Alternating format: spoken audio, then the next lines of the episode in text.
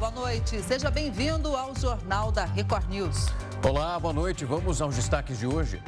Governo autoriza a abertura de novos cursos de medicina. França registra novos protestos contra a reforma das aposentadorias. Varejo deve faturar quase 2 bilhões e meio de reais na Páscoa.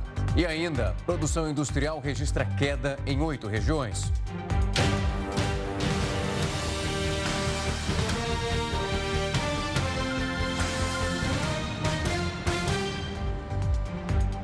O ministro da Educação, Camilo Santana, disse que pretende criar um disque denúncia contra a violência nas escolas.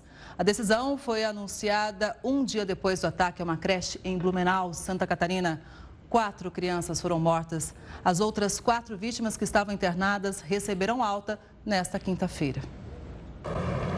O governo federal estuda aplicar medidas para combater a violência nas escolas e também meios para evitar que novos ataques aconteçam. Uma dessas propostas foi anunciada pelo ministro da Educação, Camilo Santana. A ideia é criar um disque denúncia voltado para o assunto. Nós estávamos discutindo a possibilidade de a gente ter um disco denúncia específico para a questão da violência nas escolas. Nós temos hoje, por exemplo, o disco denúncia 100, que é violação de direitos humanos. Nós temos o 180, que é violação de direitos à, à, violência das mulheres. Então, criar um canal direto, específico, porque é importante as pessoas se anteciparem. Sentiu ali um, um, um é, episódios suspeitos em relação a um colega de sala de aula, alguma pessoa na rua, no bairro, porque a escola tem uma relação muito forte com o bairro. Então, é um, das, um, dos pontos que nós queremos ver a viabilidade mais rápido possível de criar um canal de denúncia de, de, de violência nas escolas. A proposta foi anunciada um dia após um homem atacar uma creche em Blumenau. Na ocasião, quatro crianças morreram e outras cinco ficaram feridas. Na quarta-feira, o ministro da Justiça, Flávio Dino, tinha anunciado que o governo vai liberar 150 milhões de reais para que municípios reforcem as rondas escolares. O valor inicialmente destinado é de 150 milhões de reais do Fundo Nacional de Segurança Pública. Esses 150 milhões de reais serão ofertados aos estados e municípios que detêm a competência constitucional para fazer esse patrulhamento ostensivo. E com isso nós vamos fortalecer esse trabalho de policiamento ou das guardas municipais. O governo federal criou um grupo de ministérios para discutir medidas para evitar ataques em colégios. O objetivo é que em 90 dias, os integrantes desse grupo apresentem um relatório para servir de base para uma política nacional de enfrentamento à violência escolar. Porque nós temos 90 dias para apresentar todo um relatório final com a proposta dessa política nacional de enfrentamento à violência nas escolas. Aliás, uma discussão que nós fizemos hoje foi ampliar é, a participação das, institu instituições de ensino superior também, mas nós vamos também definir um conjunto de entidades, especialistas que nós vamos convidar né, para participar. A Justiça decretou a prisão preventiva do autor do ataque à creche de Blumenau. A decisão mantém o suspeito preso por tempo indeterminado. O juiz justificou essa medida pela necessidade de manter a ordem pública. Esse homem de 25 anos deve responder por quatro homicídios e quatro tentativas de homicídio triplamente qualificados. O governo federal oficializou hoje a aposentadoria do ministro do Supremo Tribunal Federal, Ricardo Lewandowski. A saída do magistrado abre espaço para a indicação de um novo nome para integrar a corte. Quem traz os detalhes é o repórter Matheus Scavazini, que fala ao vivo com a gente, direto de Brasília. Boa noite, Matheus. Boa noite para você, Kelly, Rafael, boa noite a todos. O ministro Ricardo Lewandowski já havia anunciado que se aposentaria no dia 11 de abril, um mês antes do prazo máximo para que ele pudesse deixar o cargo. Em 11 de maio, ele completa 75 anos, que é justamente a idade limite para permanecer no tribunal. A última participação de Lewandowski no plenário do STF foi no final de março, quando ele fez o ofício de pedido de antecipação ao presidente Lula. Lula assinou a aposentadoria de Lewandowski nessa quinta-feira e, a partir de agora, então, como você mesma disse, é, pode oficialmente indicar um novo substituto. O favorito, por enquanto, do presidente é Cristiano Zanin, que atuou como seu advogado nos casos da Operação Lava Jato. Alguns especialistas defendem, inclusive, que essa indicação poderia comprometer a legitimidade do tribunal perante a própria sociedade. Em sua última sessão, Lewandowski foi questionado justamente sobre Zanin ser o possível substituto dele e ele disse que tanto Zanin quanto outros nomes que são apontados, todos têm reputação ilibada e trajetória jurídica impecável e que o tribunal estará muito bem servido. O próximo ministro a ser, eh, o próximo ministro, no caso, é, com a aposentadoria de Lewandowski, será o primeiro indicado por Lula em seu terceiro mandato e até outubro o, a presidente do STF também, Rosa Weber, também deverá se aposentar e também vai abrir uma nova vaga vaga para a indicação do presidente Lula. Kelly, Rafael. Obrigada. Boa noite, Matheus. Bom trabalho por aí. Um dia depois do ministro de Minas e Energia, Alexandre Silveira, anunciar uma mudança política nos preços da Petrobras, o presidente Luiz Inácio Lula da Silva negou que já exista uma decisão sobre esse tema. E, segundo ele, o assunto só vai ser discutido no que ele chamou de momento certo. Assunto para ele, Heródoto Barbeiro, Heródoto, uma ótima noite para você. Então, o consumidor vai ter que frear, esperar um pouquinho. Rafa, o consumidor já encheu o tanque de gasolina para passar o feriadão fora. Inclusive o nosso companheiro aí. Né? O Gustavo, nessa altura, ele está gastando a gasolina porque ainda está barato, não é isso, Kelly? É, tem que aproveitar. Mas, olha, um detalhe interessante é o seguinte: uh, vai mudar a, a, o preço da gasolina ou não? Vai, vai mudar. Mas o, o ministro se adiantou e vazou para a imprensa. Disse, olha, vai mudar o preço. Bom, aí o que acontece? A Petrobras disse, olha, não recebi nenhuma comunicação. E o presidente hoje deu uma entrevista para vários jornalistas em Brasília e deu uma cacetada no ministro. Aliás, não é a primeira. Dizendo o seguinte, quem fala pelo governo é ele e não os ministros.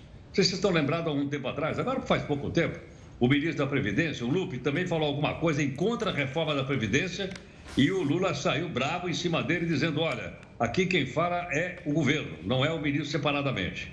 Então a pergunta é: afinal, o governo vai ou não vai mexer nos preços do combustível? Vai. Ele vai sim. Ele vai, vai fazer diferente hoje. Hoje você sabe que o preço é compatível com o preço internacional. Começou lá no governo Temer e está se estendendo até agora. Mas o presidente Lula disse o seguinte: olha, isso eu vou tratar depois que eu voltar da viagem da China. Então, quando o presidente voltar, e ele disse isso hoje de manhã também, ele vai abrasileirar o preço da gasolina e do diesel. O que significa o seguinte: significa, portanto, que a Petrobras pode, inclusive, baixar o valor do dividendo, aquele lucro que ela paga para os acionistas, para poder manter, então, um colchão e colocar o preço da gasolina e do diesel mais barato. Isso vai acontecer? Vai acontecer mas o presidente quer no tempo certo, ou seja, é quando ele puder voltar, então, da China para o Brasil. Primeiro ponto. Segundo ponto é o seguinte: é bom lembrar que uh, o preço, a, a, Petrobras, ela ganha mais dinheiro explorando petróleo do que refinando gasolina e diesel. Por que razão? Porque ela pega o petróleo, tem preço internacional, como a gente fala sempre aqui no jornal, coloca no mercado mundial e ela coloca dólar no bolso. Quando ela refina, a refinaria é uma indústria. Então, consequentemente, a margem de lucro na refinaria é muito pequena. É por esse motivo que faltam refinarias do Brasil. A própria Petrobras não abriu. Agora, bom, mas poderiam vir refinarias estrangeiras? Poderiam. E por que, que eu disse poderiam, mas não estão aqui?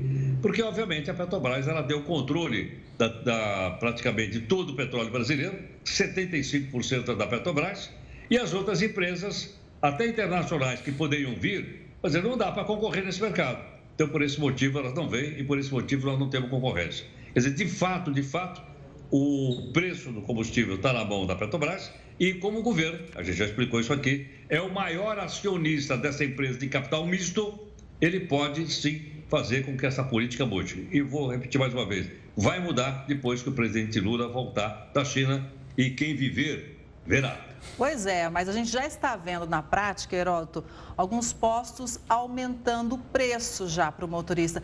Isso tem justificativa, uma vez que a Petrobras ainda não alterou nada por aqui? Pois é, ela não alterou, porque o acionista maior, que, que é o governo, ainda não disse quando vai ser alterado. Mas hoje pela manhã o presidente Lula usou esse termo. O preço vai ser abrasileirado. Significa, portanto, que a Petrobras vai deixar de cobrar aqui dentro o preço do barril lá fora e vai ter um outro preço diferenciado.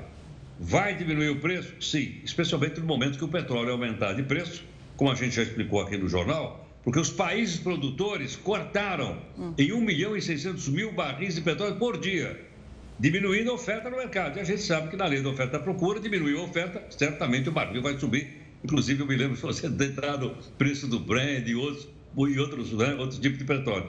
É o mercado mundial. Vamos ver o que vai dar. A gente falou aqui essa semana né, justamente isso, né? A OPEP tomando ali essa decisão de cortar essa quantidade muito expressiva em barris de petróleo. Aí internamente essa semana, devido ao burburinho dos ministros, sem acordar isso oficialmente com o presidente, acabaram falando, o mercado reagiu a essa possibilidade também de uma possível intervenção em relação a esses preços da Petrobras. E o presidente hoje, nesse café da manhã, foi muito claro: não tem política de ministro. Tem que esperar eu conversar e a política é do governo federal. Mas parece que estão batendo cabeça ainda, né, Heródoto?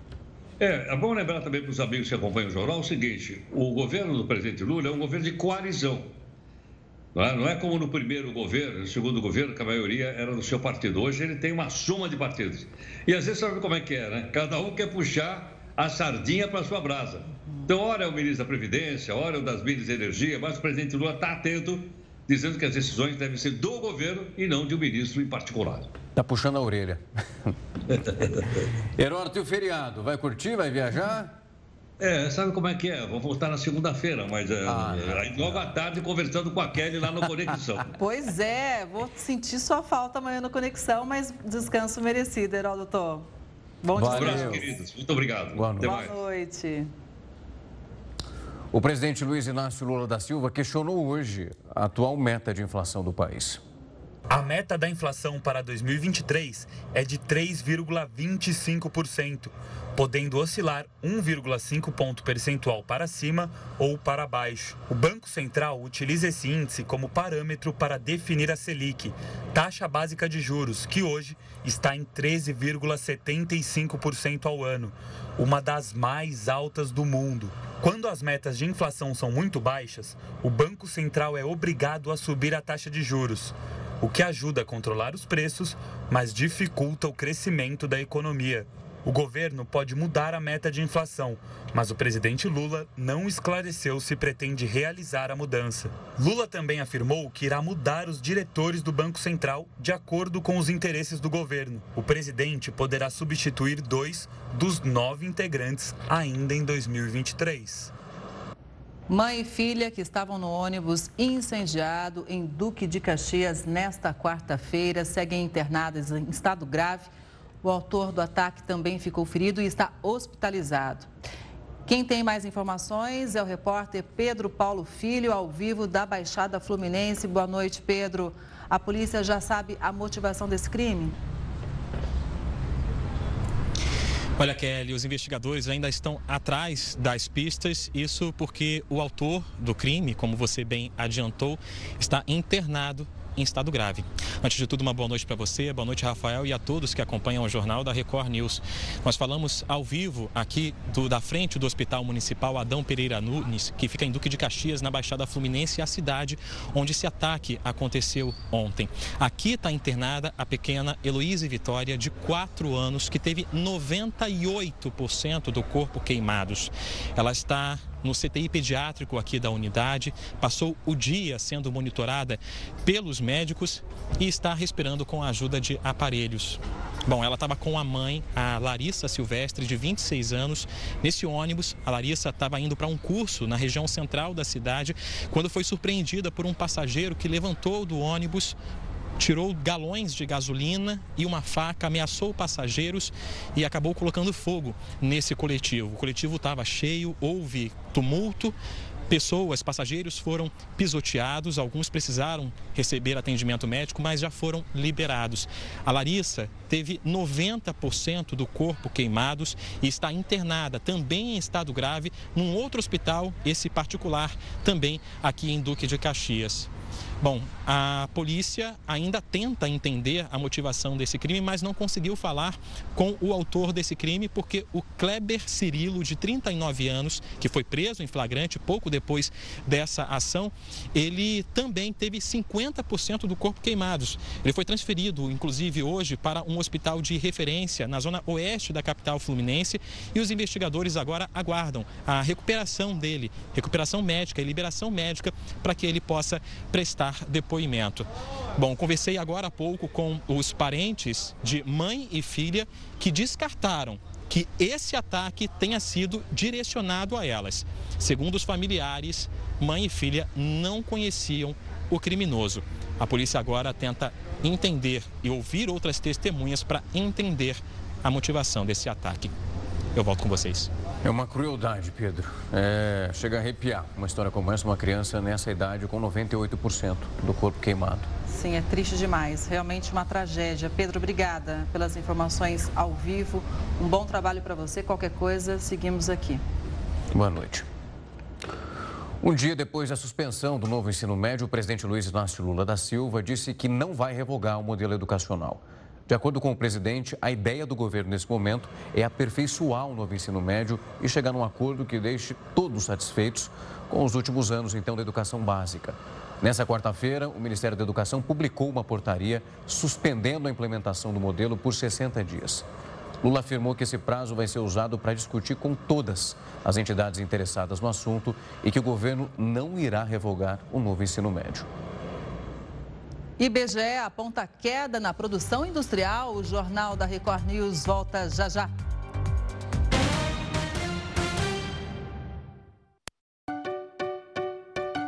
Você tem diabetes? Sabe se sua glicose está controlada? Com Freestyle Libre, monitore a variação da sua glicose em apenas um segundo com o seu smartphone, sem as rotineiras picadas de dedo. Freestyle Libre. Controle o seu diabetes com mais confiança e reduza sua hemoglobina glicada. Agora você sabe. Visite nosso site para saber onde comprar Freestyle Libre. Que faz um plano se tornar história é a escolha. E quando a história se torna uma memória boa de se lembrar, é porque foi uma escolha inteligente. A Max Milhas nasceu para fazer a sua história acontecer. Há 10 anos inovamos oferecendo passagens aéreas com preços incríveis para você viajar mais. Agora chegamos a 10 milhões de viagens com muita economia. Encontre passagens, hotéis e pacotes com até 60% de desconto. Acesse Max Milhas e escolha sua próxima história para aproveitar ao máximo.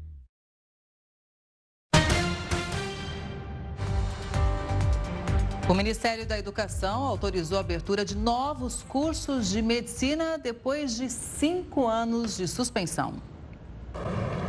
A portaria foi publicada no Diário Oficial da União. A medida é válida apenas para regiões do país em que faltam médicos.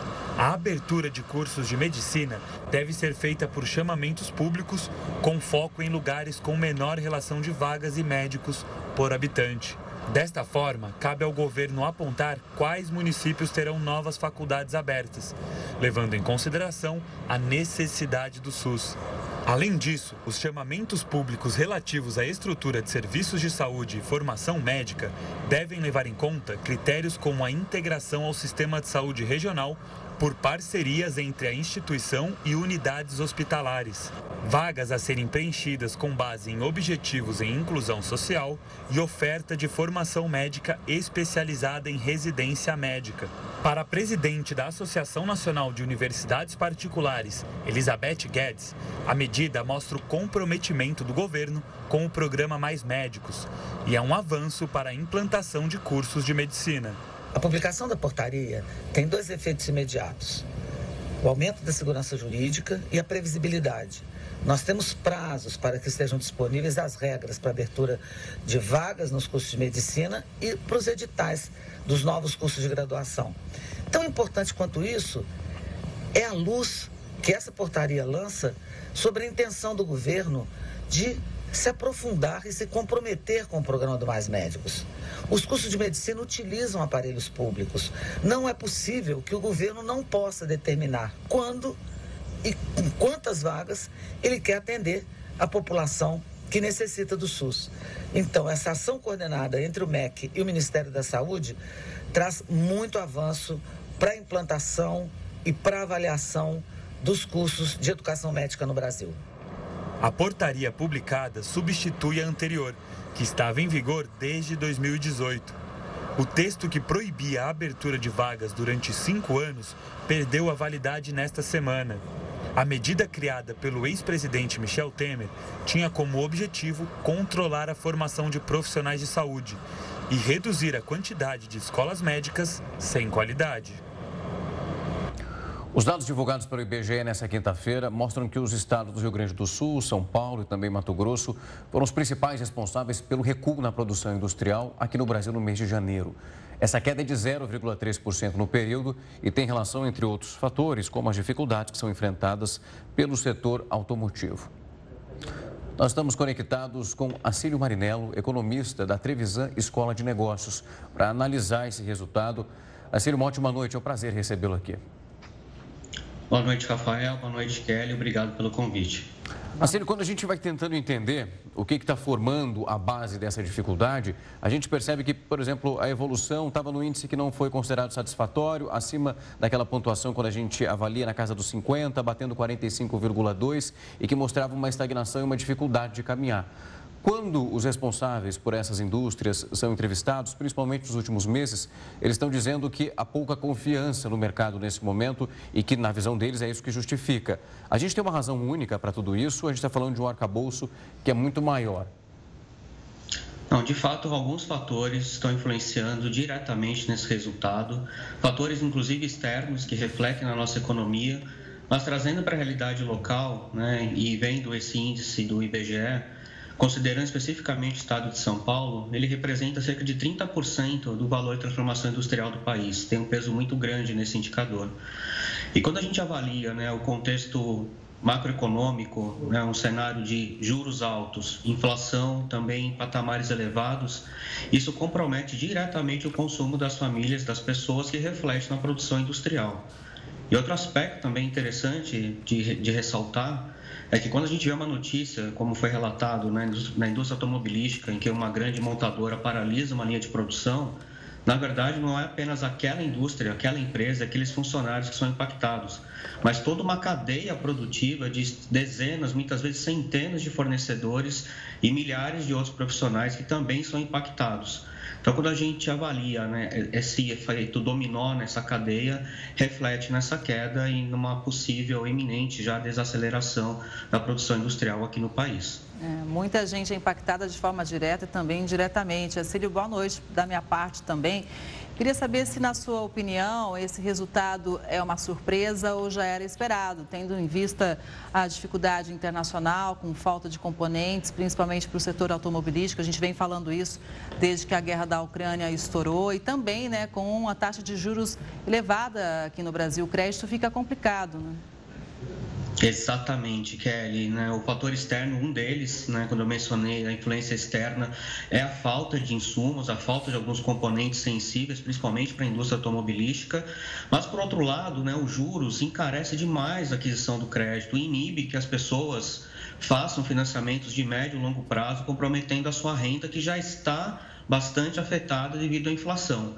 Então essa conjuntura de fatores né, não é, não seria uma surpresa né, esse resultado. Inclusive, os próximos meses são, serão meses bastante desafiadores até que a condição macroeconômica permita a retomada da baixa dos juros, a retomada do investimento direto em bens de capital para elevar a produção do país com isso né, refletir no aumento dos postos de trabalho, no aumento da massa salarial e a gente começar a voltar a ter um círculo virtuoso na economia. Então, como você bem colocou, esses dois fatores são muito sensíveis e impactam diretamente esse cenário que a gente está enfrentando e que não é surpresa o resultado que foi apresentado pelo IBGE.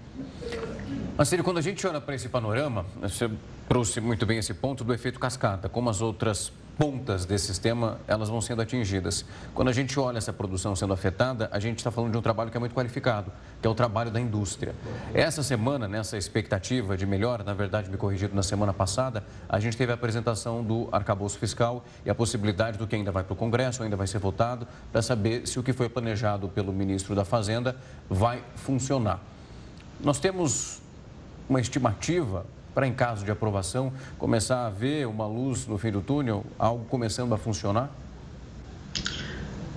Tecnicamente, sim. Não há motivos, uma vez o arcabouço fiscal nos termos foram apresentados. É claro que na tramitação das casas o texto pode sofrer algumas alterações, mas eu acredito que a estrutura principal, a espinha dorsal dessa proposta deve ser mantida tecnicamente ela possibilita assim, ela dá a previsibilidade e o conforto que a autoridade monetária, né, o Banco Central estava esperando, estava até de certa forma questionando o governo para que possa ter um horizonte sim de retomada da queda dos juros e provavelmente dependendo da do trâmite, do trâmite da votação dessa proposta nas duas casas, ainda eu acredito que há uma esperança que os juros possam voltar a cair ainda esse ano, mas provavelmente apenas no último trimestre de 2023. E a partir daí, dá uma sinalização clara também para os agentes econômicos e é, voltar a ter uma visão mais otimista de investimento e retomada do crescimento da economia. É, quando a gente fala em economia, em tempo globalizado, a gente sabe que tudo está interligado, né, Acílio? Inclusive, a Organização Mundial do Comércio estima que a comercialização de bens no planeta vai ter um crescimento de 1,7%. Isso significa uma desaceleração este ano. Como que a gente pode interpretar esse dado? Esse é um efeito direto do momento que a gente está vivendo. Aí tem um fator também muito bem influenciado, como você também citou, a guerra da Rússia e da Ucrânia influenciou muito no resultado das economias globais em 2022. A gente ainda vem passando por esses reflexos, então os grandes mercados, as economias mais com maior pungência estão elevando seus juros. O Banco Central Europeu tem mantido uma postura bastante restritiva de combate à inflação no continente europeu. O mesmo acontece com o Federal Reserve nos Estados Unidos, que também vem elevando as taxas de juros básicos para combater a inflação.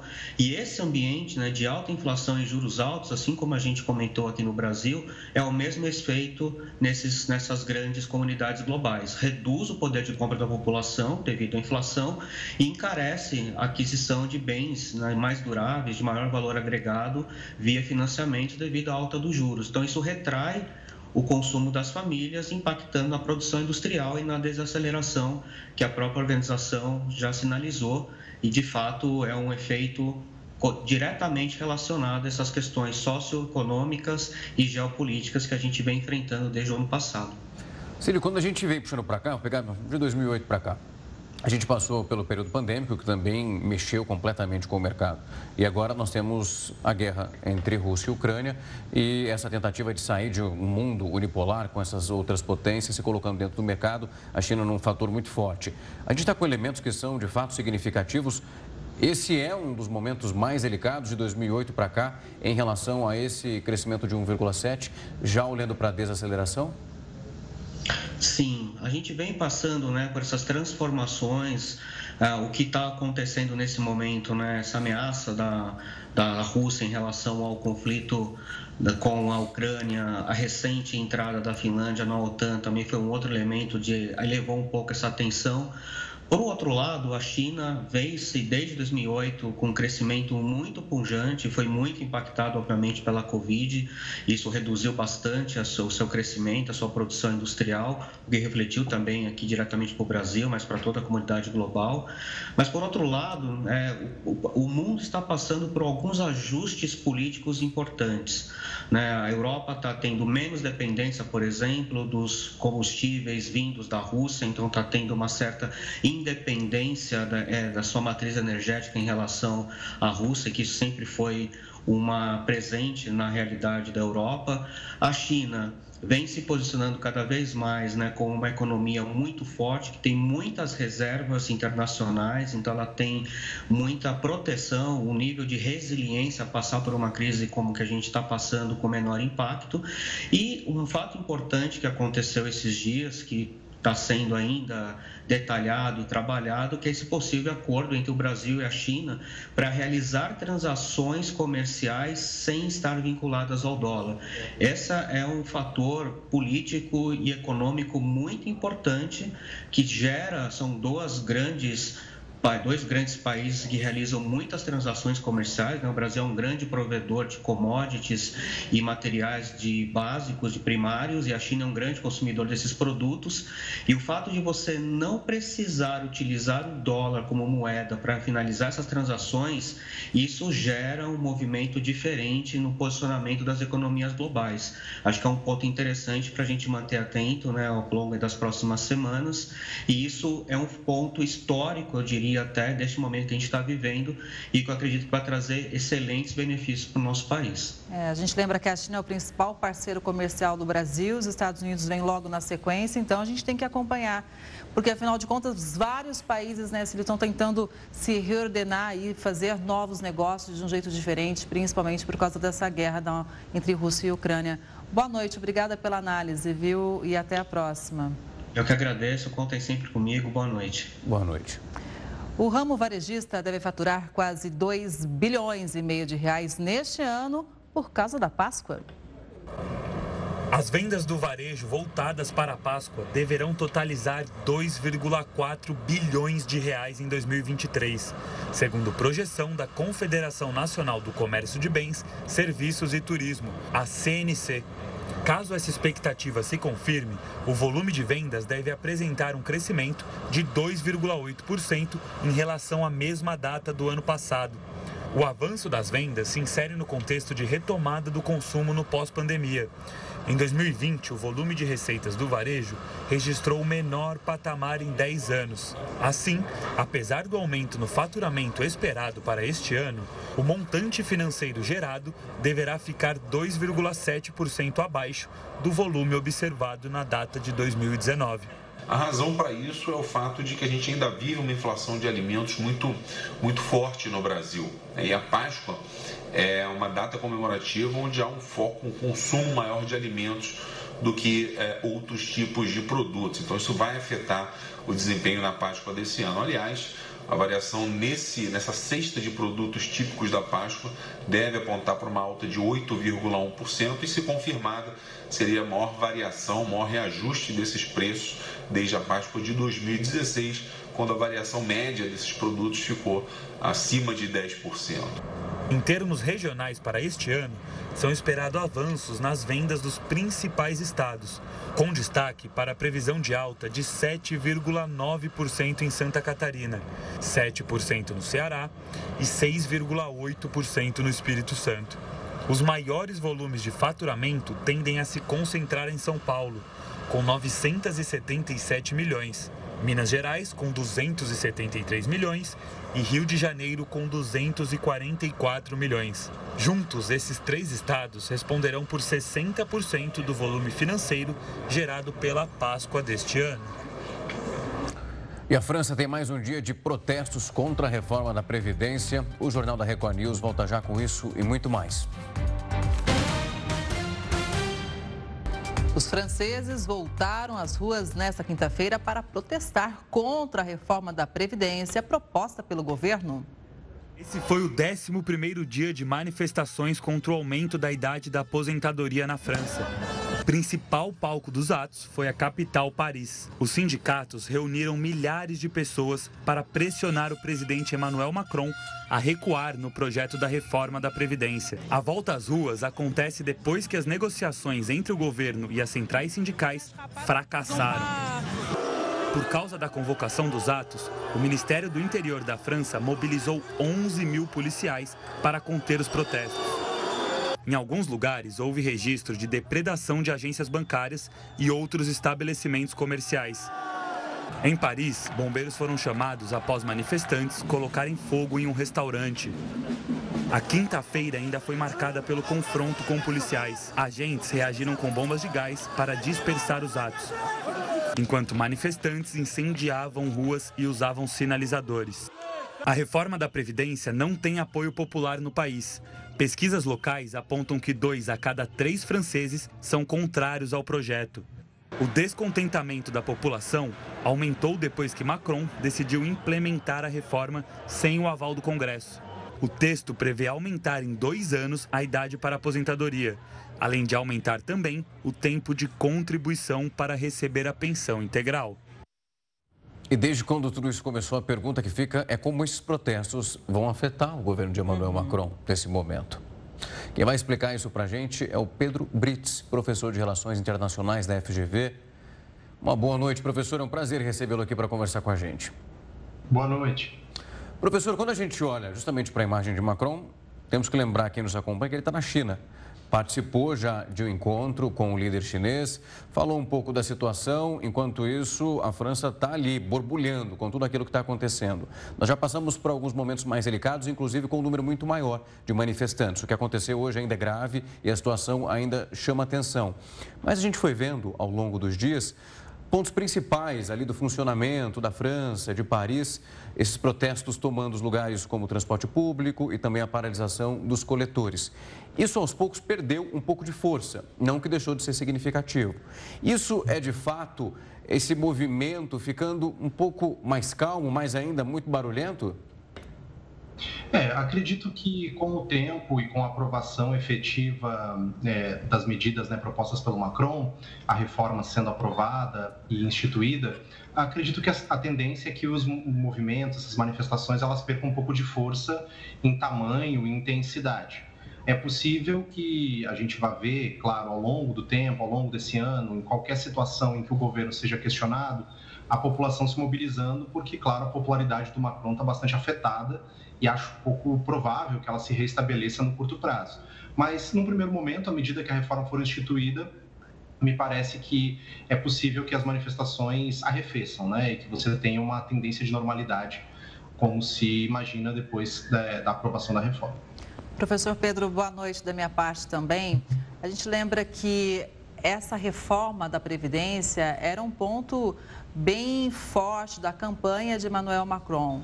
É, de que forma, então, isso agora impacta a ponto de ganhar esse volume de protestos? Seria realmente porque ele ah, tenta passar essa medida, né, sem a aprovação do Congresso, sem o aval do, do Congresso, como a gente mostrou na reportagem? É, eu acho que tem uma soma de fatores né, que impulsionaram todos esses protestos e essas manifestações. Né? O primeiro é que, se a gente volta um pouquinho na própria eleição do Macron, ela não é fruto simplesmente só de apoio de uma base própria dele mesmo. Né? Você teve uma conjunção de forças que se juntaram justamente para tentar impedir a chegada da extrema-direita no poder na França, que era representada ali naquele momento pela Marine Le Pen. Então, à medida que você teve que fazer uma espécie de coalizão, né, e a, aí você tem a própria extrema-esquerda que votou no Macron, é, você tem é, setores da população que não necessariamente compactuam, que a, acreditam nessas reformas propostas pelo governo francês, é, representado por ele nesse momento. Acho que esse é um dos fatores. Né? Outra, outra questão que eu acho que impacta para que a gente tenha esse, esses protestos significativamente é o fato de que existe uma, um sentimento muito presente, historicamente, inclusive na França, de que quando você atinge um determinado nível de status social, você consegue é, alcançar benefícios, como, são, como é o caso da Previdência, se você abrir mão deles facilmente, você vai ter que continuar concedendo até um ponto que você perca muitos desses seus direitos. Né? Então, a gente já viu protestos em 2016, 2017, 2018, 2019, ou seja, é uma sequência é, efetiva de manifestações populares né, que buscam justamente tentar evitar a perda desses direitos é, que orgulham muito né, a sociedade francesa, né, principalmente a classe trabalhadora. Acho que esses são dois fatores. E é claro, a gente também não pode desconsiderar o fato de que nesse atual momento, né, onde você tem uma inflação que é que atrapalha o crescimento econômico francês, você tem a própria guerra na Ucrânia, então você já tem um contexto internacional que também torna mais turbulento o contexto social, por isso, é, apesar né, de ele ter sido eleito com essa proposta, né, de ter essa base é, ter sido base de sua campanha, você tem outros fatores que contribuem para que a população saia à rua. Uh, claro, né, eu acho que você citou muito bem a questão de como isso foi aprovado também, né? A parte da Assembleia é, Nacional Francesa, né, o que torna bastante não democrática o processo decisório, isso tudo contribui para esse momento da política francesa. Professor, pegando esse ponto do número de pessoas que continuam ainda indo para as ruas, a gente hoje o Le Monde fez uma reportagem ouvindo essas pessoas que estavam ali, algumas pela primeira vez, outras já muito mais familiarizadas com esse movimento. E elas diziam que enquanto isso não fosse revertido, eles não poderiam ir embora para casa. Olhando para a realidade, para aquilo que é apresentado, pelo funcionamento do rito que a gente vem seguindo até aqui, é possível reverter esse processo no ponto que ele já chegou? Eu particularmente acho muito pouco provável, né? Você ainda tem algumas últimas instâncias, né, para que a reforma seja implementada. É, então, acho muito pouco provável que haja uma reversão. Até porque, cabe a gente lembrar que o Macron já não tem mais a, a demanda que ele tinha, né, o objetivo que ele tinha no primeiro mandato, que era se reeleger. Você já tem um governo que está disposto a pagar esse custo de popularidade. Né? Então, isso, claro, é, favorece que ele implemente essas reformas que são de alto custo político, né? Você vê como a imagem dele está se deteriorando. Então, não, não, vejo muito incentivos para que ele volte atrás com a reforma.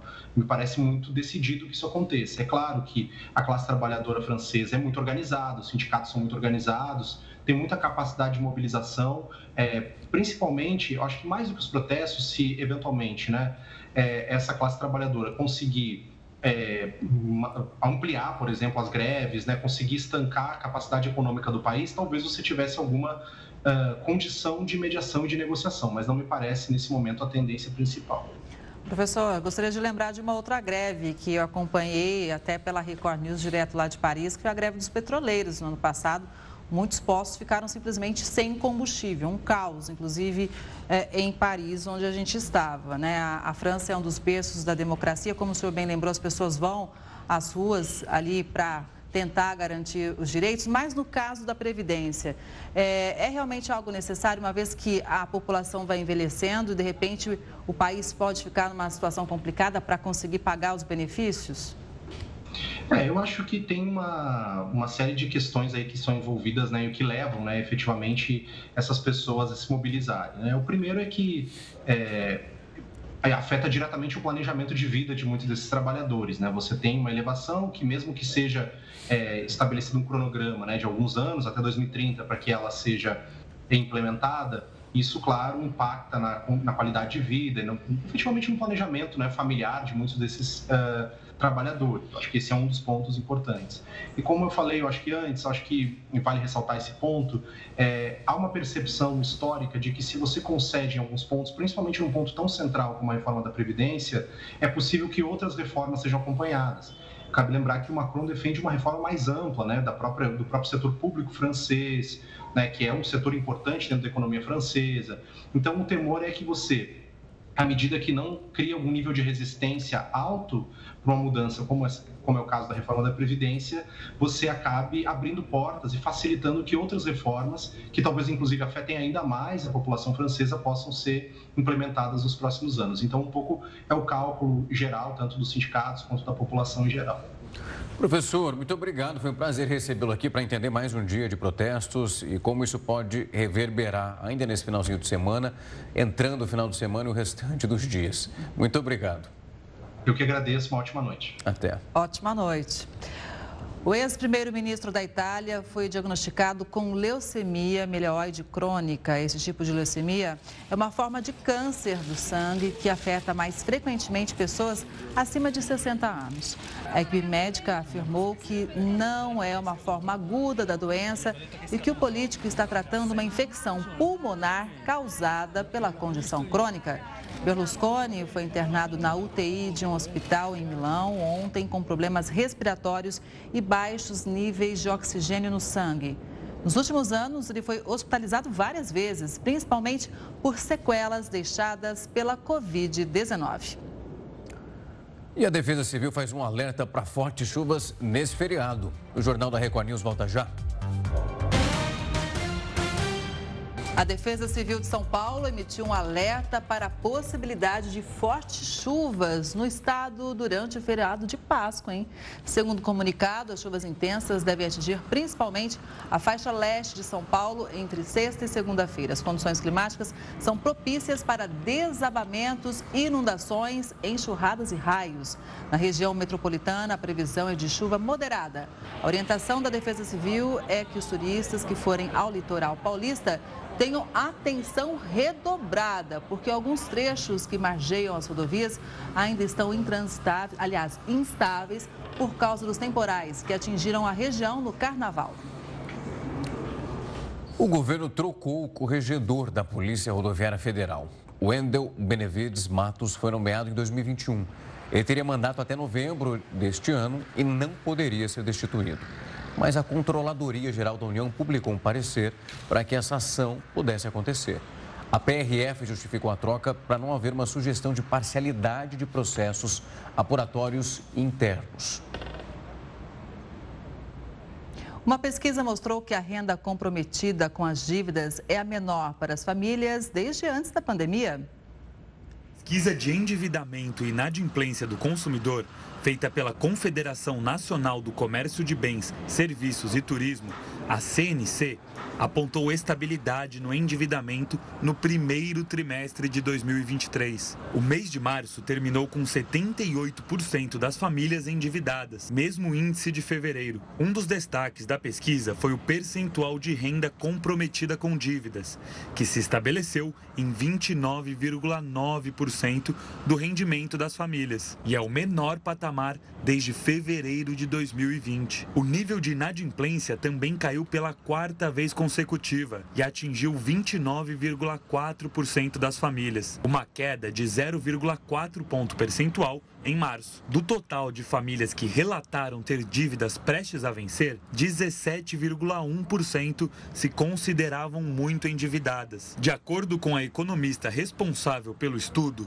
a melhora da renda disponível é fruto da evolução do mercado de trabalho e da desaceleração da inflação. Esses fatores atenuaram os indicadores de inadimplência, que fechou o trimestre em 29,7% das famílias. O endividamento segue em ritmo de moderação. Esse ano a expectativa é de que ele ainda permaneça elevado, a proporção de endividados deve permanecer alta, os consumidores vão continuar usando o crédito principalmente para o consumo de itens do dia a dia.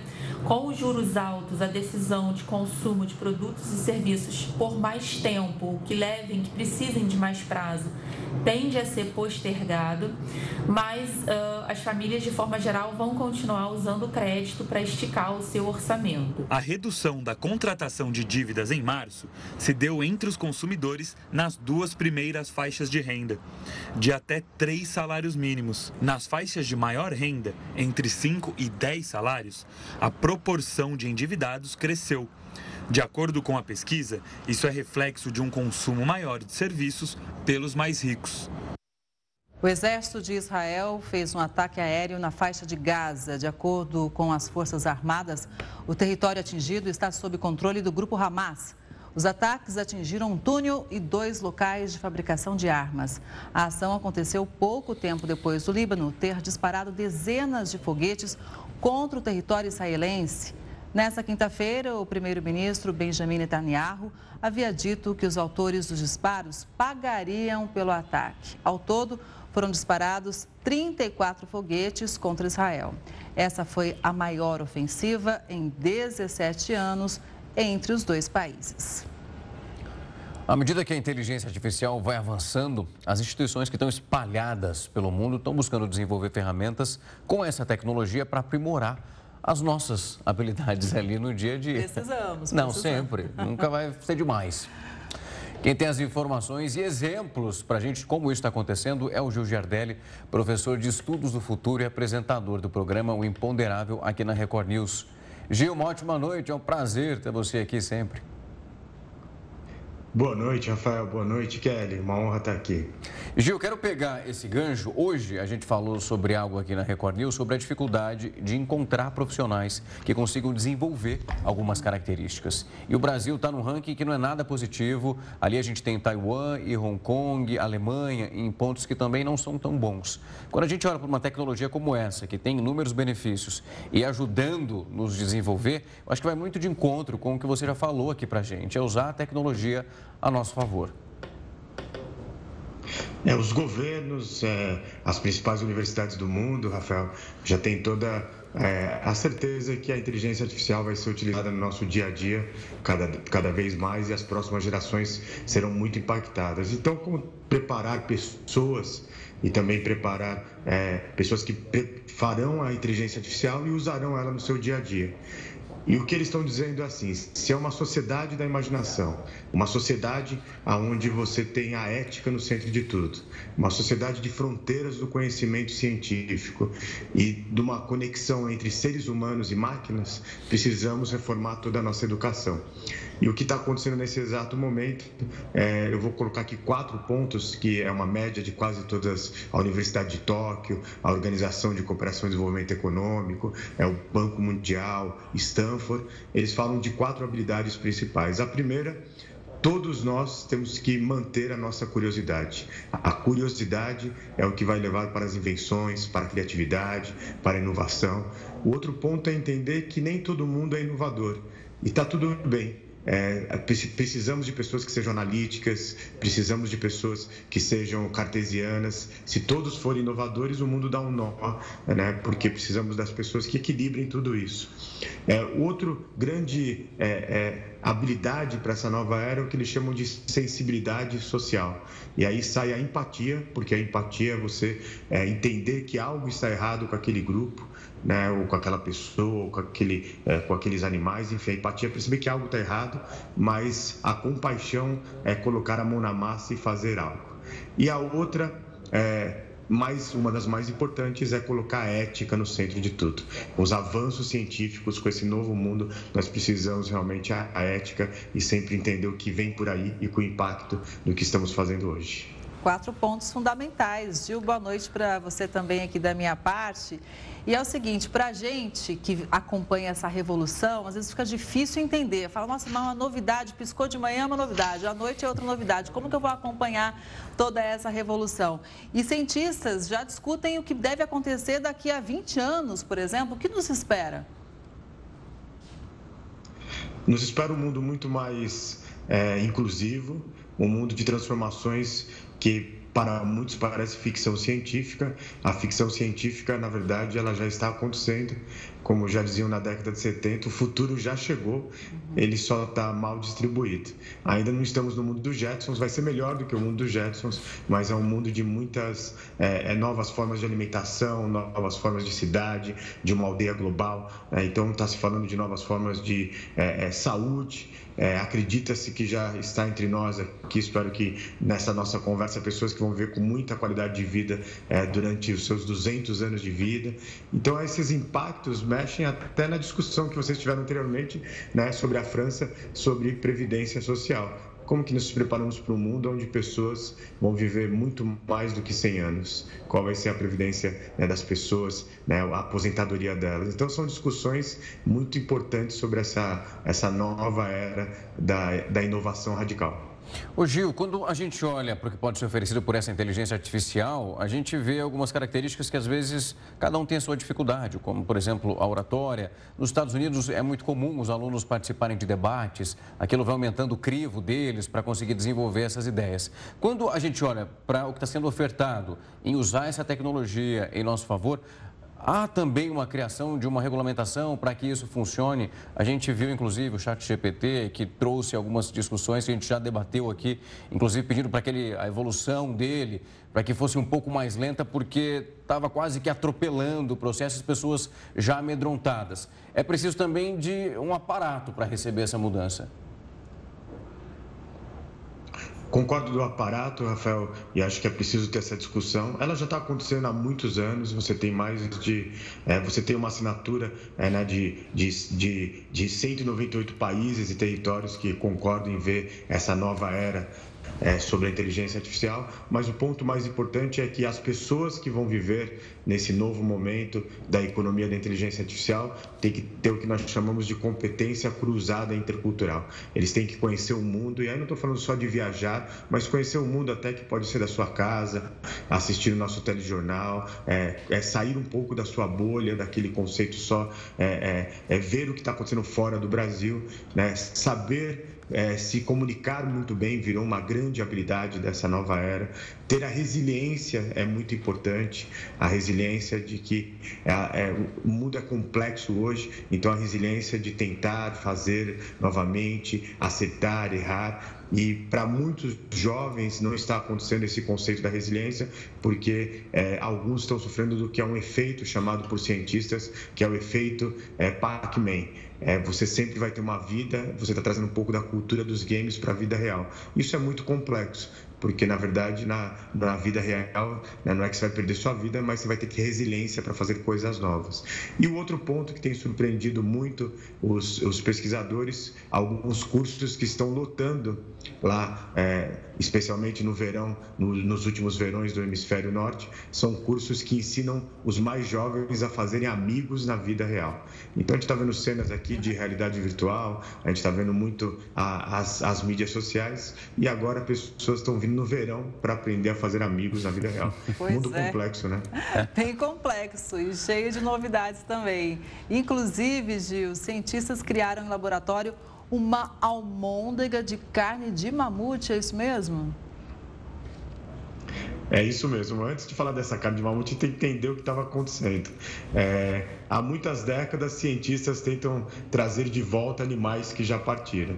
E aí, nos últimos anos, nasceram empresas que são chamadas empresas de desextinção. Eles estão trabalhando para trazer o, mamute, estão trabalhando para trazer o que seria o tigre da Tasmânia e também é, para trazer um, um tipo de um frango pato dodô que vivia nas Ilhas Maurícios até o século XIV. E aí você tem essa uma empresa texana americana, que ela está já muito próxima de trazer de volta à vida um tipo de, de mamute, né, que é o mamute lanoso, e uma outra empresa da Austrália que trabalha com carnes cultivadas em laboratórios. Existem muitas fábricas disso, ela usa é, uma série de tecnologias para fazer a carne é, toda no laboratório. Fez agora um jantar em Amsterdã e apresentou sua almôndega é, toda feita de, é, de DNA tirado de mamutes que foram encontrados na Sibéria.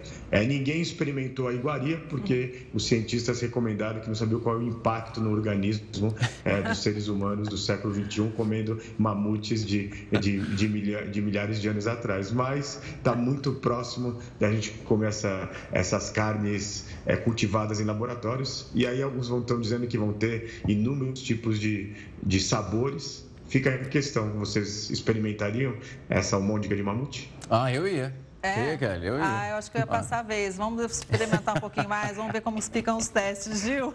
Obrigada, viu? Uma boa noite para você. Uma boa noite, ótima Páscoa. Valeu para você também, Gil. O Jornal da Record News fica por aqui. Muito obrigada pela sua audiência. Uma ótima noite para você. Logo na sequência vem News das 10 com o Kaique Rezende.